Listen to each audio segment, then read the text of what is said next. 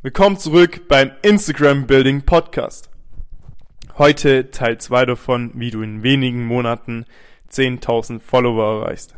So, das ist jetzt Teil 2. Teil 1 kam vor paar Tagen. Ja, ich starte mal gleich. Ich will nicht zu lange rumschnacken. Deswegen sechstens, also der sechste Punkt insgesamt. Kommentare von anderen nutzen in dieser Folge ist jetzt der erste, Kommentare von anderen nutzen.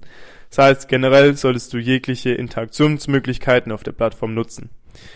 Ähm, interagiere am besten mit sehr vielen Accounts. Eine weitere Möglichkeit ist auch paar Klicks viel aufmerk aufmerksam auf dein Profil zu bekommen, ist andere Kommentare von, also von anderen Personen zu liken unter anderen Posts. Das kannst du ganz easy machen, einfach nebenher. Ähm, es dauert nicht lang und ist so. Also Kommentare werden sehr wenig geliked, außer von der Hauptseite aus.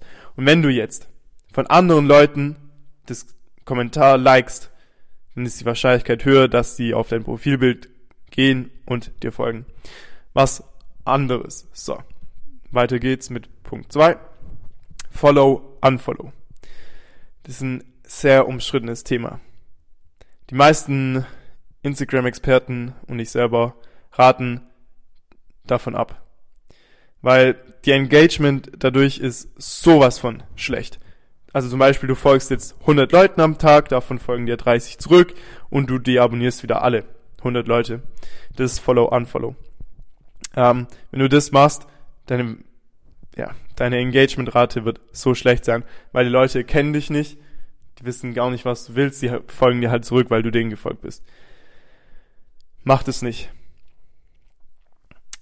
Folgt den Leuten, ähm, wo guten Content machen und liefer denen auch guten Content, damit die Vertrauen in dich wecken, in dich äh, entwickeln und quasi ähm, ja, lange Follower werden und mit dir mehr engagen.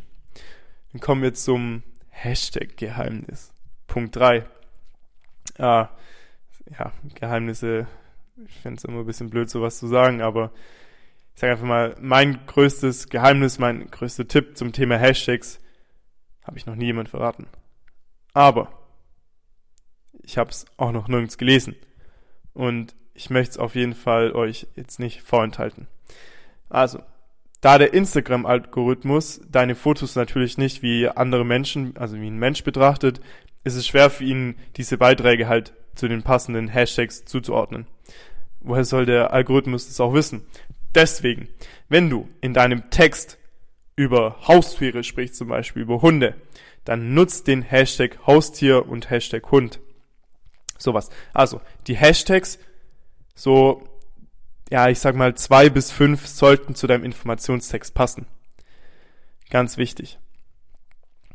Ähm, weil der Algorithmus, der gleicht dann halt ab, ob die Hashtags auch zu deinem ähm, Text passen und dann, je nachdem, wirst du halt quasi höher gerankt in der Engagementrate, du wirst mehr Leuten gezeigt, weil du halt true bist, du bist ehrlich zu deinen Followern und gibst es an, worum es auch wirklich geht bei dir.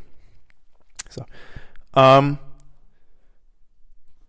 ja, kommen wir zu Story-Hashtags. Es gibt eine in der Story-Funktion halt kannst auch Hashtags hinzufügen. Ähm, mach davon aber nur bis zwei bis drei, weil wichtig ist, dass du nie mehr als drei Hashtags in deine Story verwendest, weil wenn du sobald mehr als drei Hashtags in deine Story sind, wird kein einziger ja, Beitrag aus deiner Story irgendwo gezeigt. Ähm, das ist eigentlich ganz gut zu wissen. Deswegen immer ein bis drei Hashtags verwenden, dann wirst du auch angezeigt. Und umso größer deine Hashtags sind, umso wahrscheinlicher ist, dass du auch wieder in der Story Hashtag, also in der Hashtag Story vorkommst. Ähm, so kannst du zum Beispiel einen Hashtag verstecken. Äh, du kannst deinen Hashtag über deinem Beitrag platzieren und dann auf den Beitrag drücken und dann wird der Hashtag in den Hintergrund geschoben. Das kannst du auch mit anderen Sachen machen, zum Beispiel mit äh, zum Beispiel mit Musik oder Locations, wo du gerade bist. kommen wir zum nächsten Punkt, Shoutouts. Das heißt, vernetze dich mit Profilen aus deiner Nische, um ähnliche Follower zu generieren und frag halt gegenseitig nach Shoutouts. Das ist gut zu machen. Manchmal musst du auch ein bisschen was dafür zahlen. So in der Regel sind es 15 Euro pro Shoutout. Aber das ist eigentlich völlig, ja, das ist richtig gut für das, was du dann wieder zurückbekommst. Ähm, dann kommen wir zum nächsten Punkt. Engagement-Gruppen. Vor allem ist es für kleinere ja, Gruppen, für kleinere Posts ziemlich gut, weil also eine Engagement-Gruppe erstmal, es besteht aus mehreren Accounts der gleichen Nische, die sich halt dann gegenseitig unterstützen und das heißt dann quasi die Mitglieder liken beziehungsweise kommentieren gegenseitig deine ihre oder eure Beiträge und dadurch erhöht man halt das Engagement bei den Beiträgen enorm. Äh, wichtig dabei ist es, auf die Qualität der Gruppe zu achten und es kommt leider häufig vor, dass Personen in Engagement-Gruppen so Vereinbarungen nicht ernst nehmen, äh, deswegen sucht ihr dann eine gute aus. Äh, ja, wie gesagt, mehr als vier Wörter, aber es gibt echt gute. Du musst halt nur lang danach suchen.